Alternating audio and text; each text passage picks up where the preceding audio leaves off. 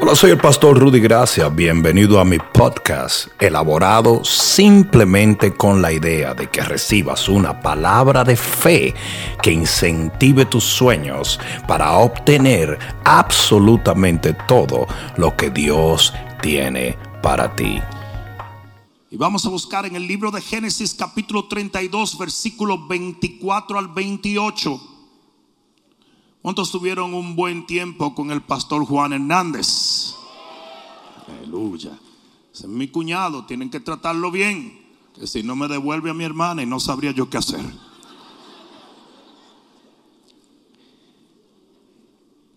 Capítulo 32 del libro de Génesis, versículo 24, dice, así se quedó Jacob solo y luchó. ¿Qué hizo? Pero díganlo como el que está luchando. Y eso. Y luchó con él un varón hasta que rayaba el alba. Y cuando el varón vio que no podía con él, tocó el sitio del encaje de su muslo y se descoyuntó el muslo de Jacob mientras con él luchaba. ¿Cuántos entendieron eso? Dice, y dijo, déjame porque raya el alba. Y Jacob le respondió, no te dejaré si no me bendices. Y el varón le dijo, ¿cuál es tu nombre? Y él respondió, Jacob. Y el varón le dijo, no se dirá más tu nombre Jacob, sino Israel. Uh, santo Dios. Porque has luchado. ¿Qué hizo él? Has luchado con Dios y con los hombres y has vencido. ¿Cuántos dicen amén a la palabra de Dios? Aleluya. Pon la mano en tu corazón y dile, Padre mío, háblame, porque te escucho. Amén. Dale el mejor aplauso que le hayas dado al Señor. Y siéntate un momentito, por favor. Yo quisiera que por un momento pensáramos en algo. Yo quisiera que tomaras esa imagen de lo que aconteció en la vida de Jacob y pensáramos junto algo. ¿Por qué? ¿Por qué si Dios, el ángel de Jehová, que es una cristofanía, ¿por qué si Él le iba a conceder a Jacob lo que le pedía, porque luchó toda una noche con el tipo? Piensa, es algo bien desconcertante. Este es Dios luchando con un hombre por toda una noche, aún sabiendo que le iba a conceder lo que le estaba pidiendo. La noche entera. Y Jacob luchó y batalló y luchó y batalló y peleó y se cansó, se levantó, lo mordió, lo arañó, pero no lo dejó ir. Y desde el principio de la lucha, el ángel de Jehová sabía que le iba a conceder el milagro. Y sin embargo luchó toda la noche. Y aquí está la respuesta a este increíble interrogante habrá momentos donde Dios te ponga resistencia para que tú pongas la persistencia. Y hay algunos de ustedes que están ahora mismo allí Usted está batallando por un milagro. Y usted lucha y lucha y lucha. Y de repente se aparece un tarado. Y le dice usted, quizás Dios no quiere. Quizás el Señor no te ha escuchado. Quizás Él no lo va a hacer. Mentira del diablo. Dios te está poniendo resistencia para que usted ponga la persistencia.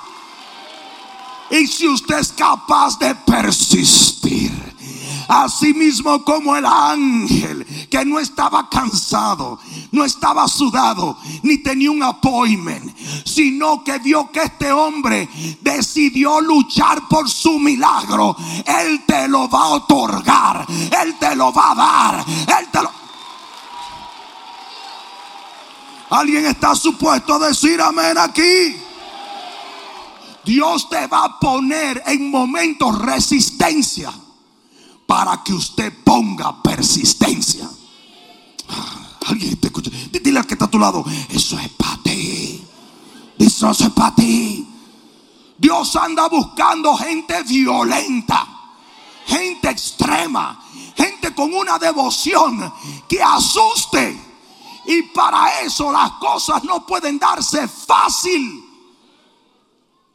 Lo fácil es barato. ¿Sí o no?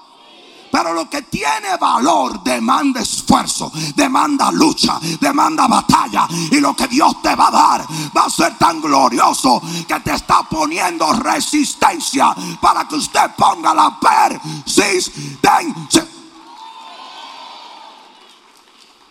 Hay milagros que vienen de inmediato.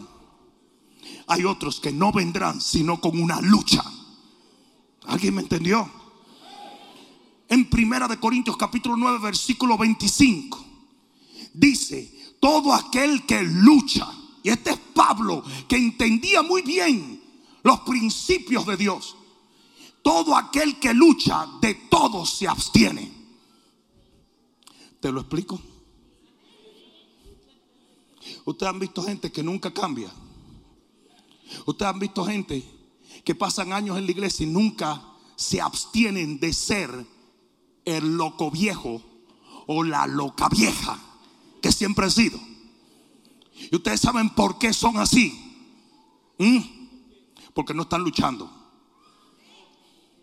Porque no están persiguiendo algo más grande que lo que tienen. Y el que no lucha, el que todo se le da fácil. ¿Ustedes creen que si ustedes heredan 25 millones de dólares, ustedes van a dar un golpe? Ni en defensa propia, compadre.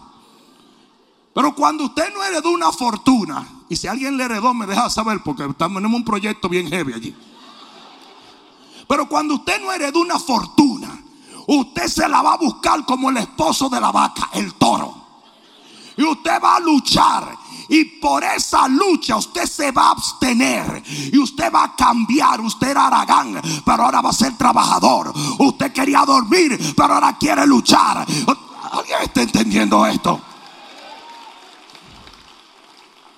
El problema con muchos cristianos que son los mismos siempre es porque nunca tienen un objetivo mayor que lo que tienen.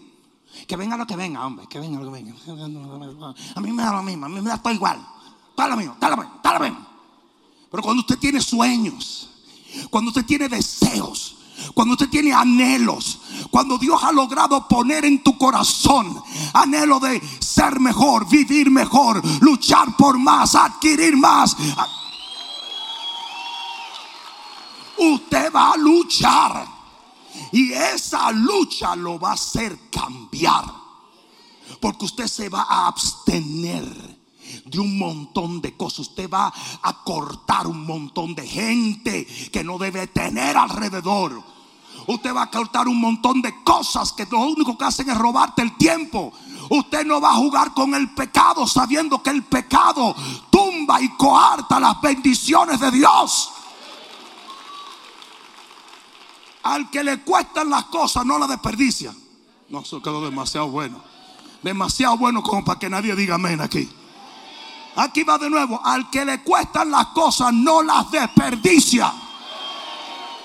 El malgastador. Ustedes han visto que cuando un muchacho se le muere el papá y le deja 12 millones de dólares. Ustedes se han dado cuenta que lo que le costó al papá 50 años, él lo debarata en. ¿Mm? No, pero no es a la iglesia que se lo dan, por si acaso ustedes están pensando. ¿Entiendes? No. Como ellos, ¿tú te acuerdas del hijo pródigo?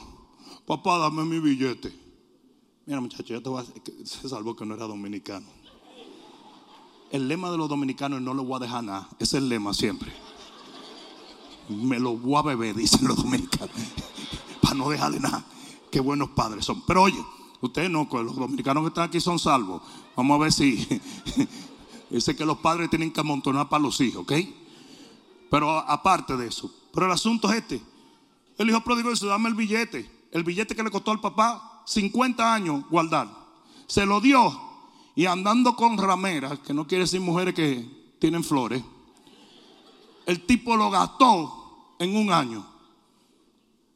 Porque no le costó. Y usted sabe por qué que Dios te pone a luchar por ciertas cosas.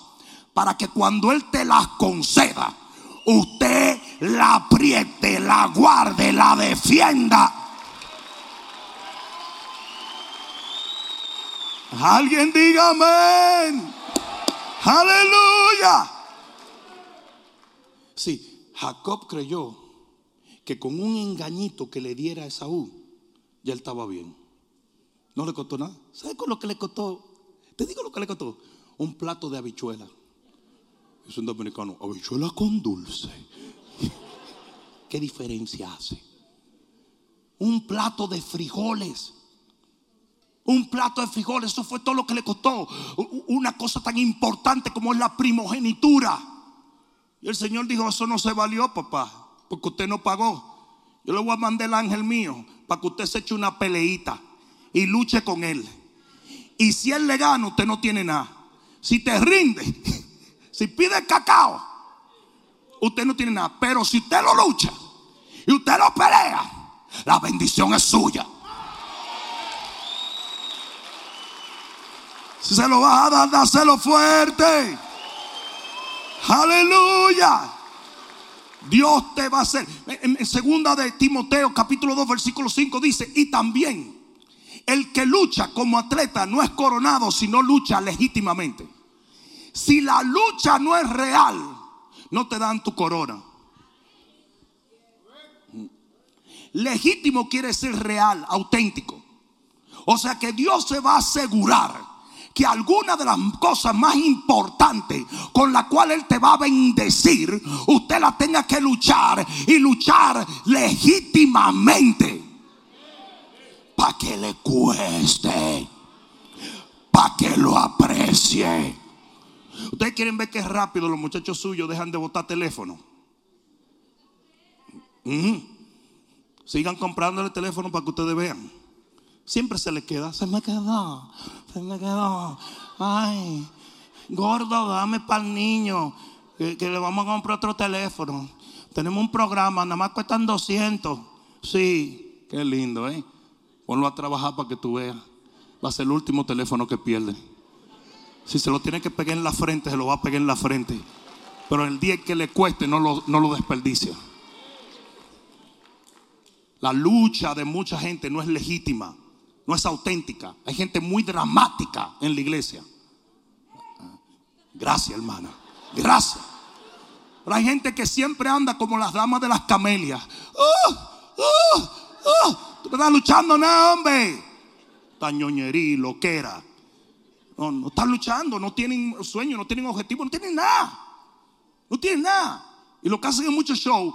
Y el que, el que tiene batallas que no son reales, recibe también coronas que son irreales.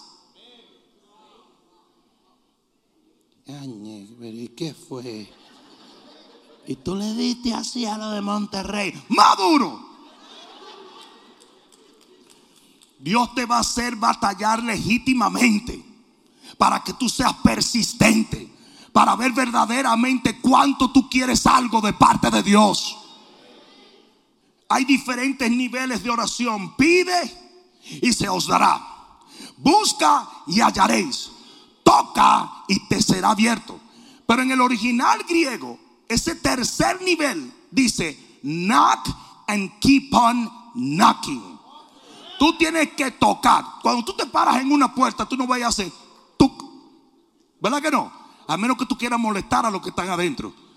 Para que el tipo que está viendo la televisión diga, ¿qué fue eso? al ratico, tuk. No. Usted hace pum, pum, pum, pum.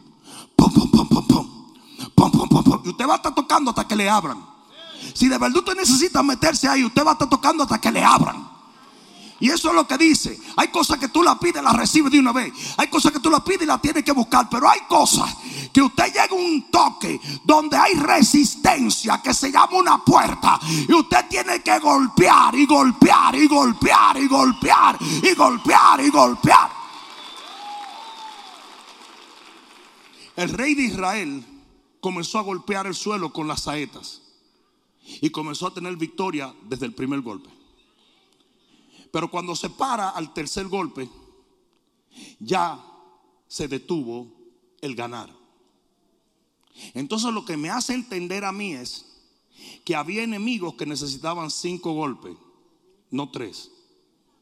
Y hay milagros en tu vida que van a necesitar cinco golpes, no tres.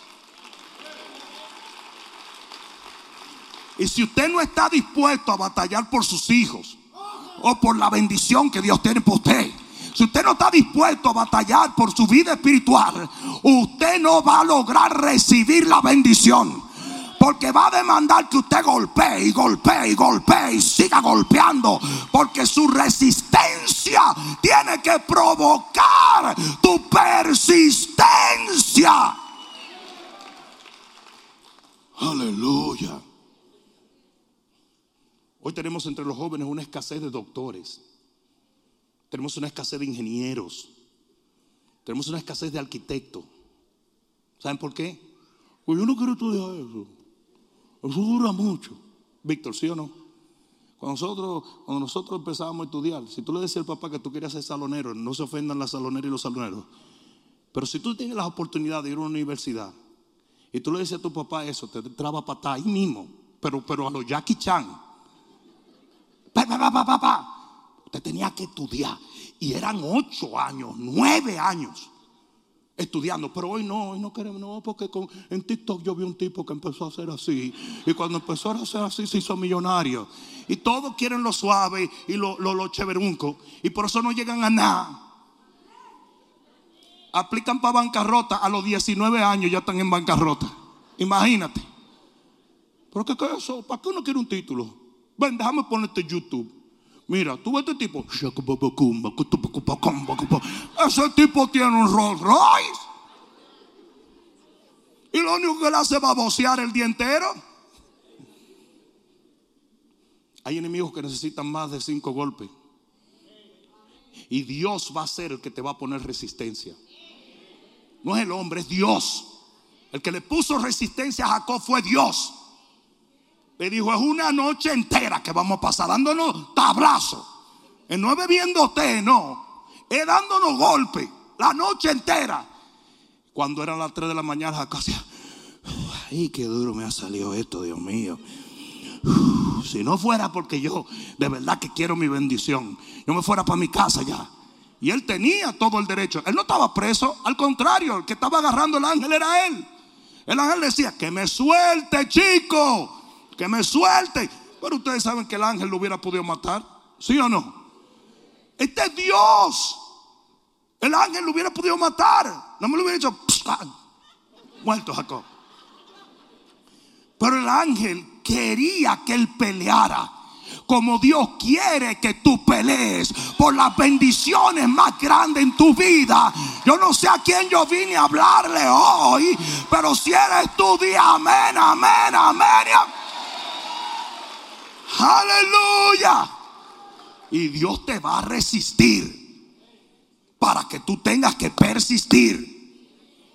Lo vemos en la conducta de Jesús todo el tiempo. En, hubo un pasaje en la Biblia donde cuatro tipos vinieron de Jayalía cargando un enfermo. Cuatro tipos, y el enfermo era un gordo. Sí, porque hay que dramatizarlo como es. Era un gordo, se había hecho una bariátrica, pero la bariátrica no le funcionó. Y traían ese tipo así, en una cama, en una camilla de hierro reforzada con platino. Y traían al tipo desde allá, cogieron la 27 avenida. Y iban con ese gordo y el gordo tranquilo diciendo, no me dejen caer, no me dejen caer, no me dejen caer, no me dejen caer. Gracias a Dios que llegaron porque la sábana de la camilla ya estaba rozando el piso. Pero oye esto, llegan a la puerta y Jesús sabía o no sabía que ellos estaban ahí afuera. ¿Y tú te crees que Jesús paró el servicio? Esperen hermanos, el gordo llegó con los cuatro hermanos pentecostales de la iglesia pentecostal, luz verde. Entonces vamos, vamos a parar esto. Tráigamelo, ábramele paso, démele un chance. No, Jesús sabía que estaban ahí. Y Jesús lo dejó tranquilito. Ahora, si tú crees que fue pesado, vení 20 millas con ese gordo, subirlo al techo que fue pesado. Y Jesús sabía que esos tipos se estaban muriendo subiendo ese tipo en el techo. Los tipos agarraron y amarraron ese tipo y tiraron del otro lado de la casa una soga. Y entre los cuatro jalaban al gordo. Y había una ventana donde la panza del gordo pasó. Y Jesús no paró. Pero ¿qué es eso, chicos? Ustedes dirían, pero es que a Dios no le importa. Claro que sí le importa. Pero Él pone resistencia para que usted ponga persistencia. Ese proyectico, y le voy a decir una cosa, honestamente, piensen, no, mira, no, no pensemos en un gordo. No, no. Búscate un flaco y trata de subirlo al segundo piso de aquí, por la escalera. Eso es un lío. No sé si me están entendiendo. O sea, Jesús dejó que esta gente cansada, agotada, el, el, gordo enfermo y ellos subiendo, todavía llegan al techo. ¿Y tú crees que Jesús paró? No, Jesús siguió igualito. Y comienzan los tipos a despegar el techo. No como que ellos pasaron por Hondipo a buscar. No, era con la mano. Era con la mano quitando y haciendo, ah, ah, quitando ese techo. El techo obviamente no era de paja, porque si no, no hubiera aguantado el gordo y cuatro tipos más. El techo era un techo sólido. Y duraron ahí el, proyecto entero. Duró, ocho horas. En lo que traen el gordo, lo suben allá arriba y le abren un hueco donde quepa el gordo. ¿Verdad que es más divertido pensar que era gordo, verdad? La Biblia no lo dice, pero vamos a pensar que sí. La cosa es que tiraron el tipo por ese. ¿Y tú te crees que Jesús paró el servicio? Jesús lo que hizo fue.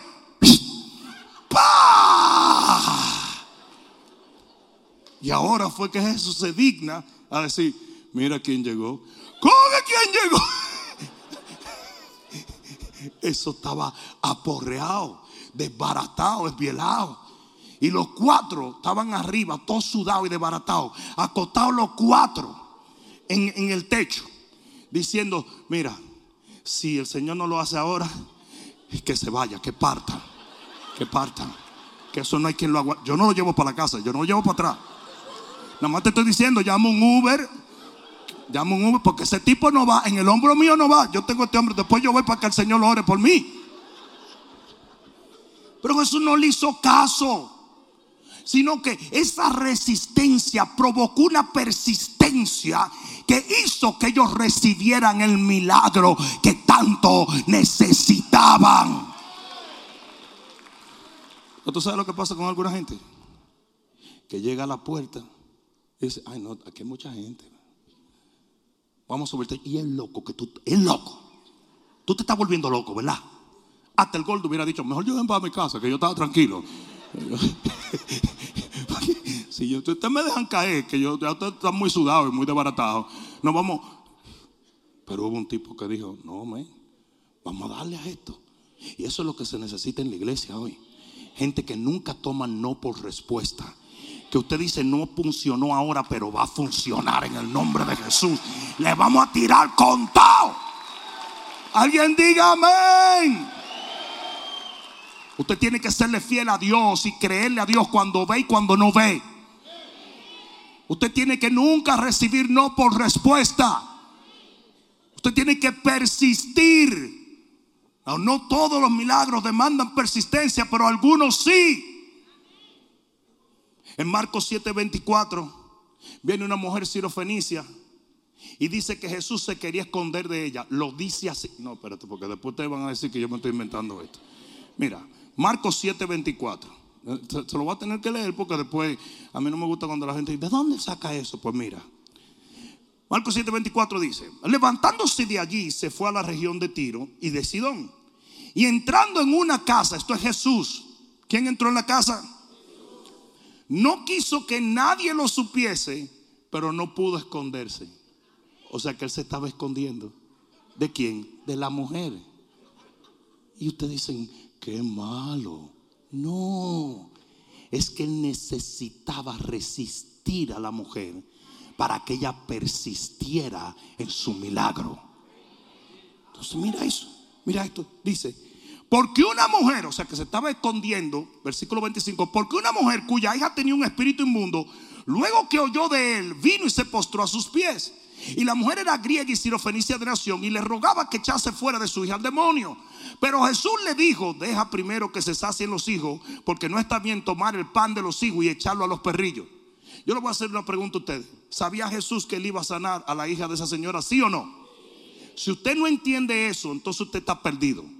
Porque Jesús lo sabe todo. Entonces, ¿para qué le dijo eso? Porque quería que la mujer empujara y luchara y batallara hasta que recibiera su milagro.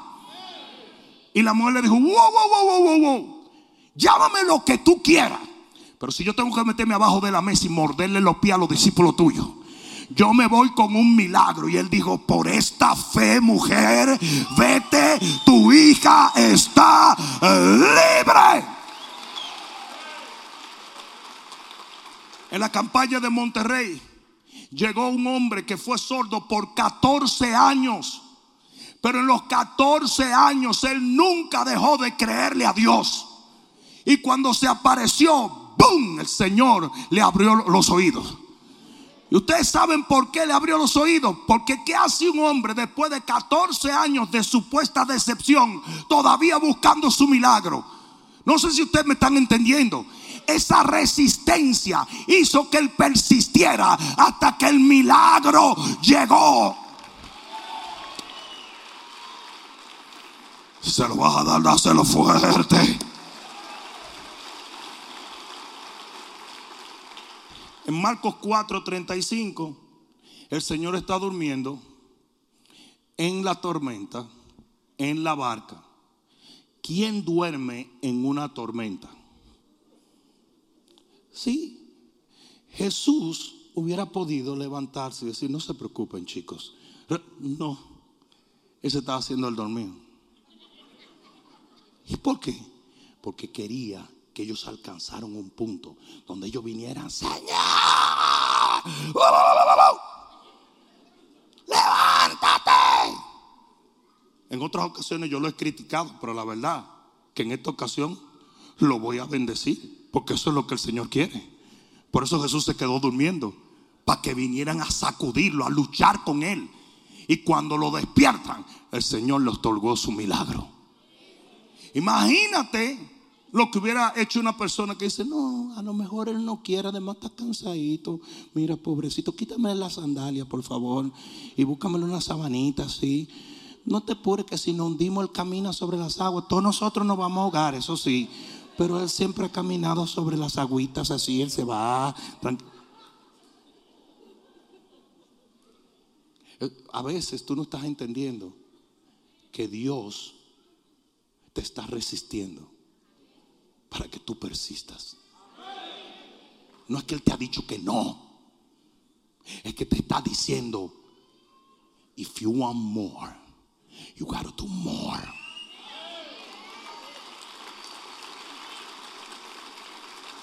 Que traducido al Spanglish, si quieres más, tienes que hacer más.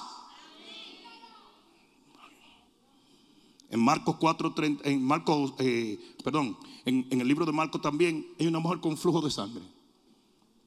Jesús sabe que la mujer está débil. Jesús sabe que la mujer se está muriendo. ¿Y tú te crees que Jesús cuando sabía que la mujer venía atrás se paró? Y le dijo a los ujieres, ayúdenme a esa señora, por favor. No. Él dejó que esa mujer se trujara con todo el mundo y empujara a todo el mundo. Después que vino como 10 millas atrás de Jesús. Tú estás oyendo lo que yo te estoy diciendo, ¿verdad? Y la mujer vino 10 millas caminando, estaba débil, estaba así, muriéndose, estaba desbaratada.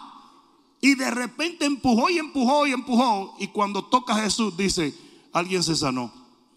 Pero lo que él estaba tratando de hacer, eso fue lo que él hizo. Yo sentí que el poder salió de mí. ¡Wow! Pero Señor, todo el mundo te está tocando. Sí, pero alguien me tocó con fe.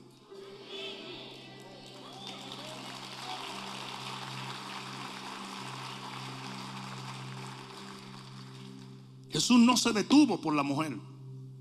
Jesús no le dio un break. Porque la resistencia fue lo que llevó a la mujer a persistir hasta obtener el milagro. No sé si alguien me está entendiendo. En las bodas de Caná se acaba el vino y de repente la mamá viene y le dice María a Jesús, mira, se acabó el vino. Y él le dice esto, ¿qué tienes conmigo, mujer?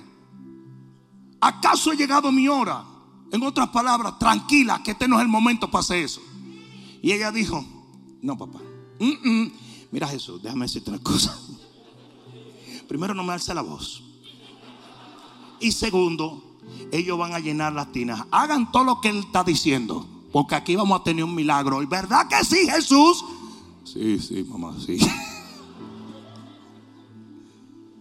Pero tú te imaginas que María hubiera dicho, señores, señores, váyanse para la casa, que Jesús dijo que, que, que, que, este no era hora para esa vagamondería. Oyeron, ya te están contentitos todos, váyanse. No. Ella dijo, vamos a esperar y vamos a empujar hasta que el milagro venga.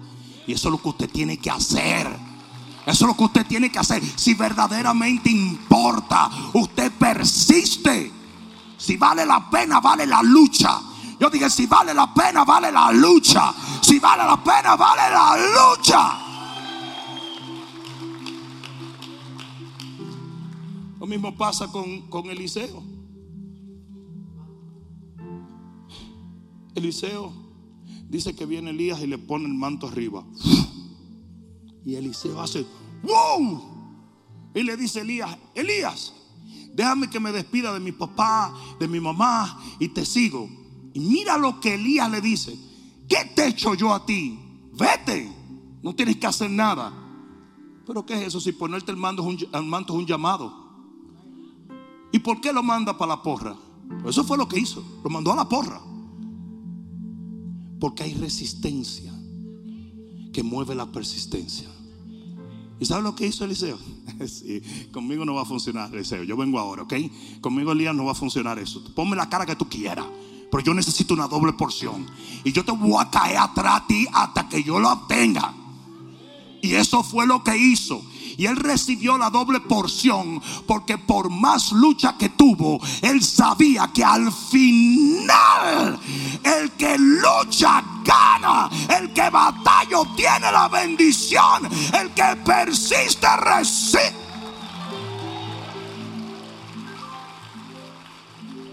¿Sabes la cantidad de cristianos que creen que todo va a ser muy fácil y todo va a ser color de rosa?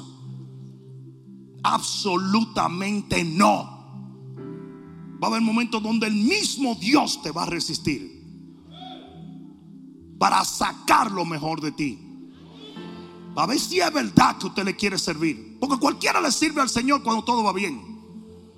Es cuando te das un encontronazo con un muro que tú verdaderamente tienes que demostrar que tú le amas y le crees hasta el final. Aleluya. Ustedes saben que Jesús sabía muy bien, cuando el ciego Bartimeo gritó, él sabía que iban a haber cinco hermanos con unción de bouncer, que iban ahí donde él iba a decir que se callara. Ustedes lo saben, ¿verdad? ¿Ustedes creen que Jesús no lo sabía? ¿Y por qué Jesús permite que gente venga y le diga a un pobre ciego que está gritando, gente venga y le dice que te calles la boca? ¿Por qué Jesús permite ese abuso? Para que grite más fuerte. Para que grite más fuerte. Para que grite más fuerte. Para que dé más fuerte, para que dé más duro, para que busque más, para que quiera más, para que siembre más, para que invierta más, para que ore más, para que ayune más,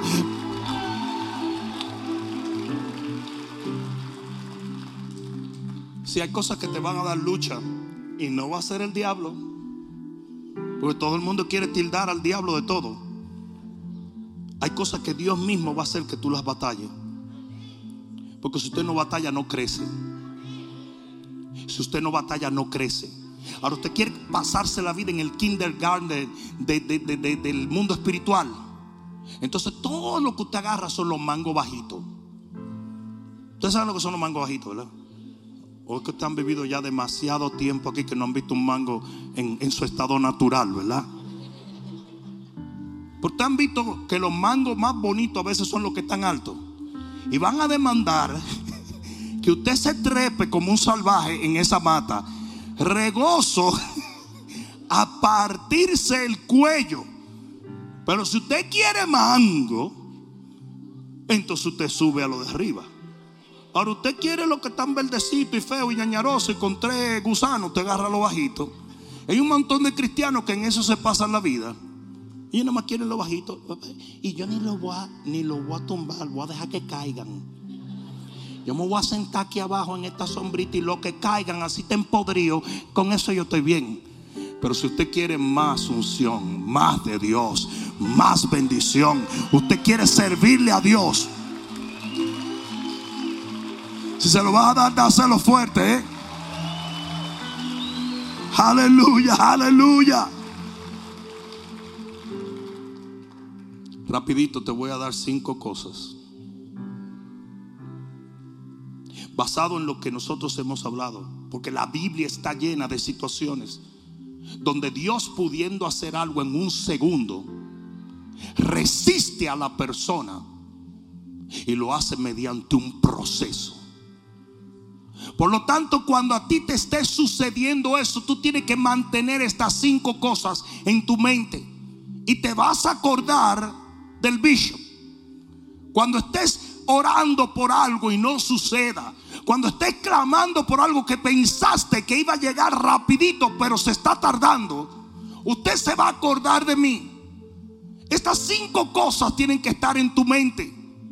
Número uno, no todas las respuestas de Dios son inmediatas. No todas las respuestas que Dios nos da son inmediatas. Abraham tardó tiempo para que su respuesta llegara. Y usted tiene que tener paciencia y persistencia para obtener lo que Dios ha prometido. Si la comida, ¿sabe qué comida es rápida? La de McDonald's. Entra rápido y sale rapidísimo. Tú no quieres ver lo que esa comida hace cuando entra por ahí. Pero la comida buena es una comida que tarda. Las abuelitas tardaban 18 horas haciendo un sancocho. Yo nunca entendí si era que el pollo del sancocho creía que eso era un jacuzzi y no se rendía ante la abuela. Pero eso era, le daba un cucharazo aquí y le echaba tres cositas acá. Y en uno un día entero con hambre, porque tú no puedes comer porque la abuela está cocinando. Se levantaba a las 6 de la mañana a cocinar y a las 6 de la tarde y todavía. Pero es que lo bueno es así. Lo que vale es así. Alguien está entendiendo lo que el Espíritu de Dios le está diciendo a la iglesia. Si no te cuesta, no vale. Si no te cuesta, no vale. La segunda cosa es, cuando Dios haga menos, usted hace más. Cuando Dios haga menos, usted hace más. Si tú estás recibiendo menos bendición del cielo, entonces usted siembra más en la tierra.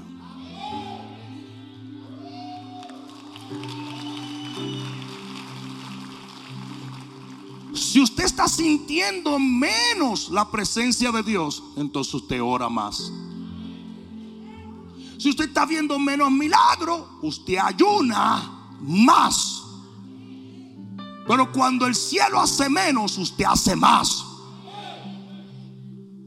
Es que yo oí que eh, los líderes aquí tienen 17 discípulos, no todos. No todos.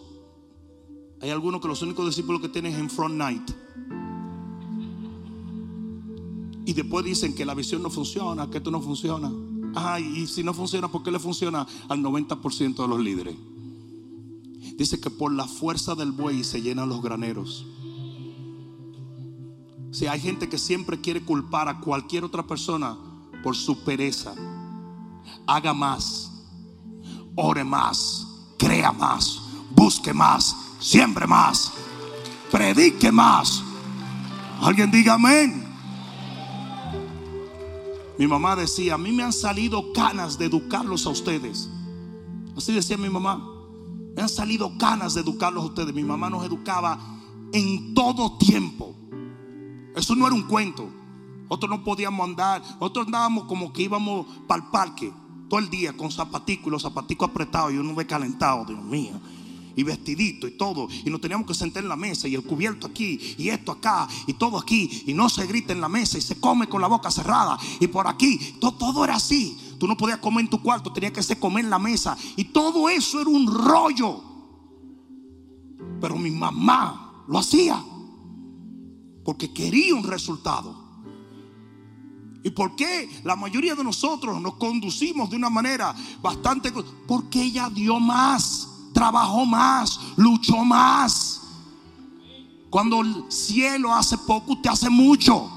Porque a veces Dios mismo haciéndolo a veces Dios mismo haciéndolo, dándote un chance. Cuando los hijos míos estuvieron chiquitos, yo le daba de todo. Oye, oye, ¿qué pasó? Toma, toma. ¿Qué pasó? Toma. Llega un momento en que tú quieres que ellos también hagan algo.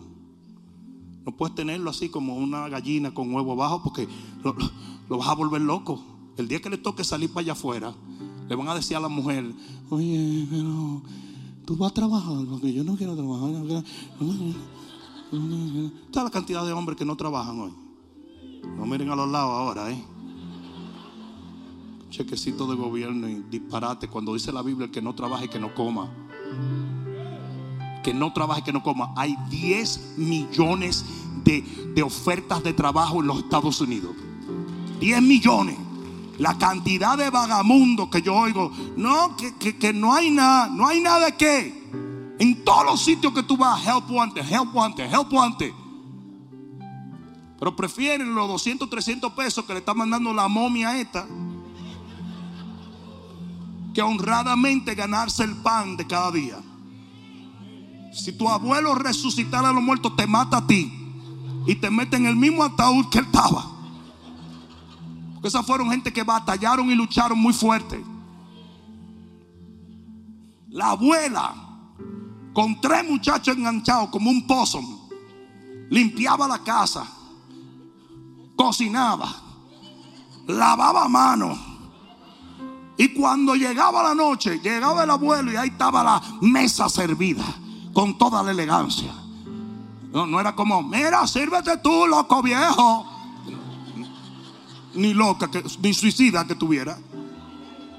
¿Sí o no?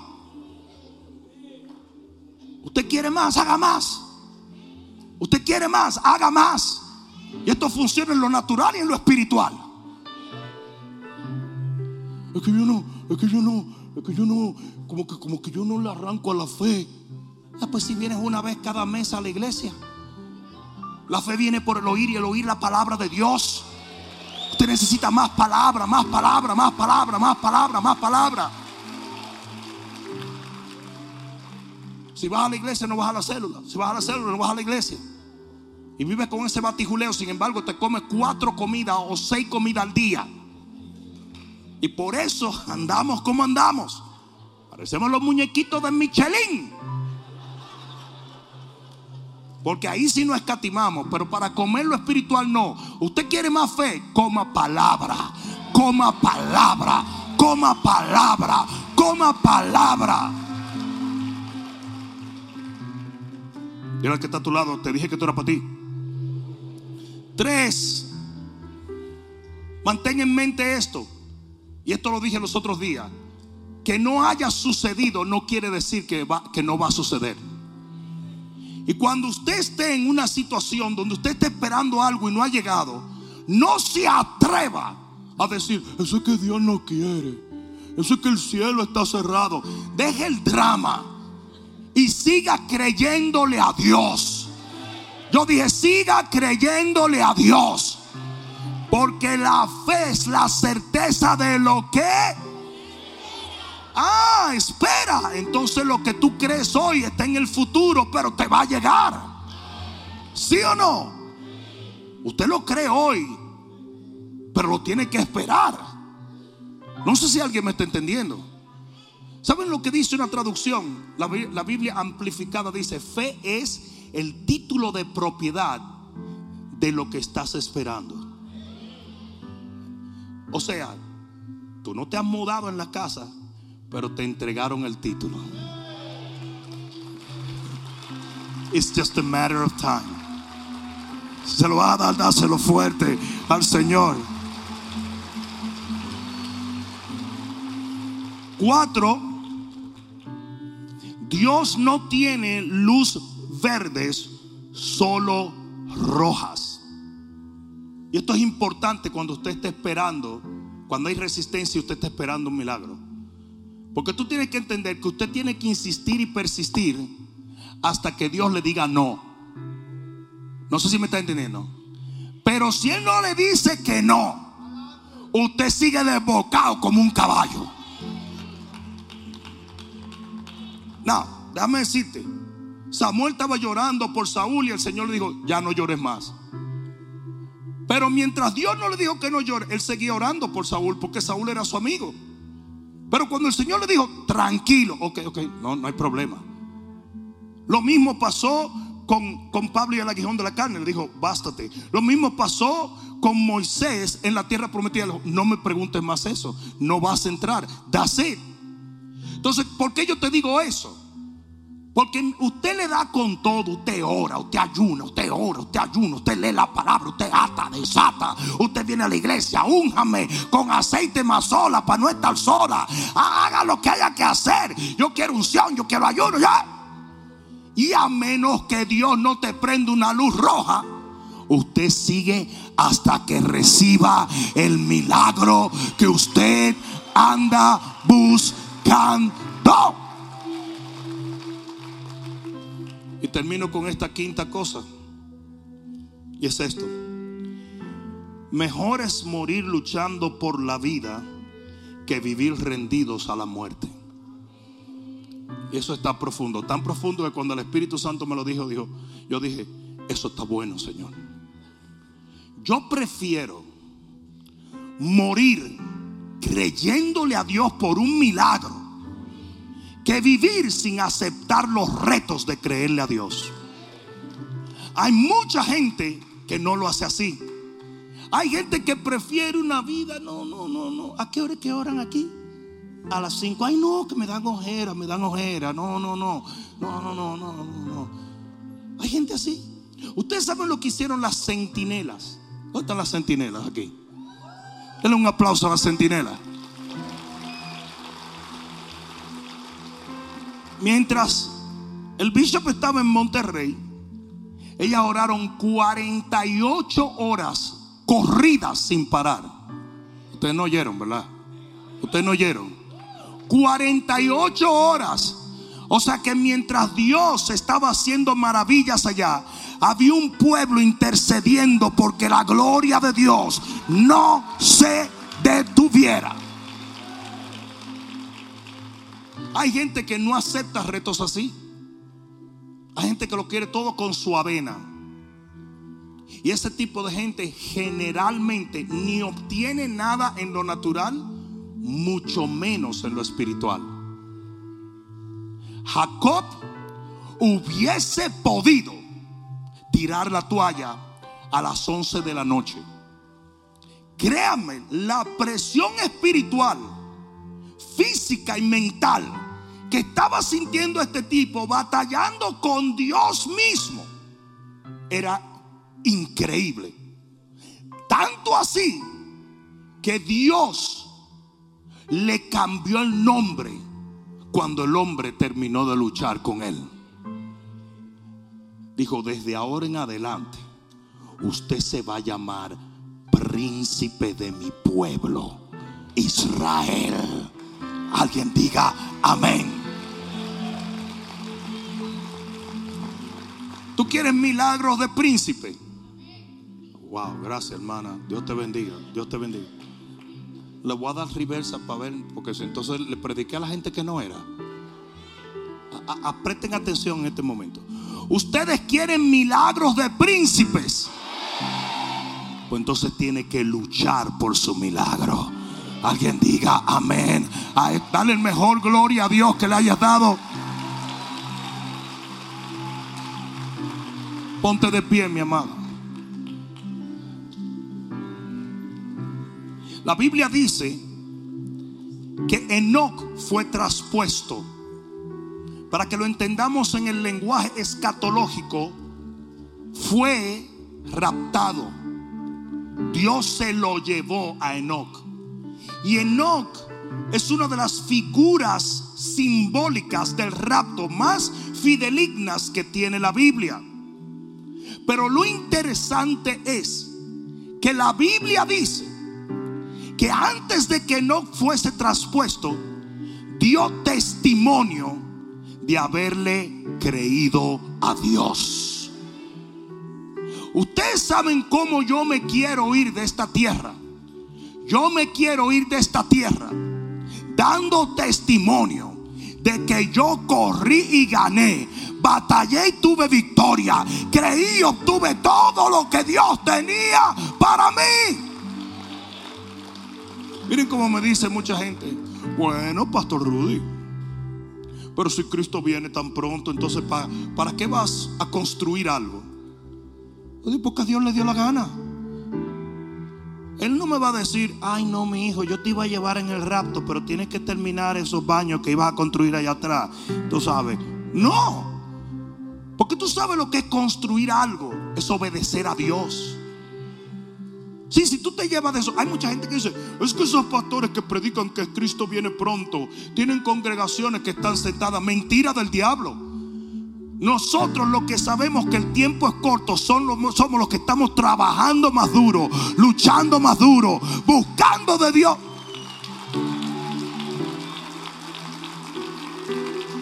¿Sí o no? ¿Sí o no? A mí me dijo un pastor, y el tipo sale en televisión y todo, un pastor súper conocido, me dijo, yo no creo en el rapto. Y yo le dije, yo no creo en ti. Porque si tú no crees en el rapto de la iglesia, en la venida del Señor, yo no puedo creer que tú eres un ministro. Porque tu Biblia, a menos que tú estés usando vanidades o cosmopolitan, ya, esas son viejas, señores. pero ustedes saben lo que yo estoy hablando, ¿verdad? Pero tu Biblia debe decir lo mismo que la mía dice. Y es que Cristo viene y viene pronto. Y le agregué a esto. Le dije, tú debes tener la iglesia más floja que yo he visto en mi vida. Tan floja era su iglesia que perdieron el edificio durante la pandemia. Aquí no hubo una gente que dejara de diezmar y de ofrendar aún durante la pandemia. No me están oyendo. Todo el mundo diezmó, ofrendó. No, no, no. Dieron de más. Y la iglesia se multiplicó y creció y prosperó durante la misma pandemia. Porque entendimos que eso no era más que una señal de que el Señor viene y viene pronto. Enoch fue raptado, pero antes de irse, dio testimonio con su vida de que él le creyó a Dios en todo. Padre, yo te doy las gracias en este día. Y entiendo que tu pueblo, Señor, ha estado en espera de algunas bendiciones que demandan persistencia, Señor. Sabemos que a veces tú resistes, Señor, aún a los justos. No porque no le quieras dar, sino porque lo quieres mover a buscar más. Padre mío, yo te bendigo por eso. Y hoy te decimos, Señor, persistiremos y lucharemos y batallaremos hasta recibir todo y hacer todo y cumplir con todo lo que tú nos asignaste en este tiempo para la gloria de Dios. En el nombre de Jesús, el que lo crea, diga amén. Espero que esta palabra cale profundamente en tu alma y que se convierta en pasos de fe que te permitan llegar al destino que nuestro Señor ha trazado delante de ti y de los tuyos. Dios te bendiga.